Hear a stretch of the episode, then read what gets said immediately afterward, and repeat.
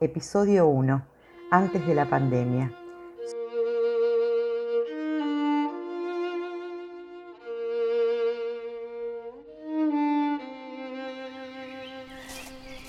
Son las 8 de la mañana, un día de otoño del mes de abril.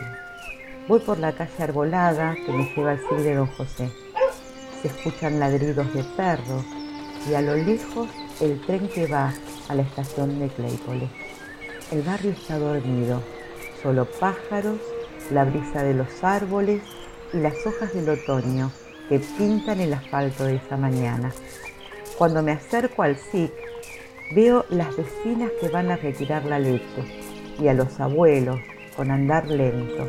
Hoy tienen el turno para la toma de presión y la prueba de glucosa. Roxana, la enfermera, dará su taller para cuidados de pacientes crónicos. Y estos pacientes son muy impacientes, por cierto. Siempre llegan muy temprano. Entro al SIC. Se escuchan las voces de la sala de espera y los saludos a viva voz de los pibes del envión. El administrativo Rubén habla en voz alta por teléfono. Y la administración está caro, la administrativa. Los chicos de la comunal y GRA, la administrativa del área de desarrollo social.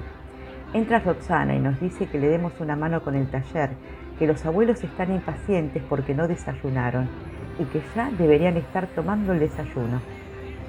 El equipo de niñez hoy está con un caso difícil. La familia extensa de unos hermanitos en situación de riesgo está en la sala de espera y se escucha el llamado de los profesionales para las entrevistas. En el pasillo, otros nenes juegan con la pequeña juegoteca que armamos entre todos con cositas y juguetes que fuimos trayendo y juntando. Paula, la psicóloga, atiende en el último consultorio y sus pacientitos están con su mamá en la sala de espera, esperando que Paula los invite a su consultorio, que también parece una juegoteca. La mañana pasa muy rápido.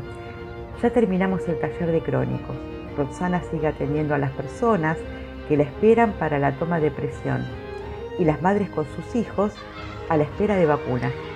Es mediodía y tenemos que ir al jardín comunitario del barrio a organizar una charla preventiva y lavado de manos con salitas de 3 y 4 años.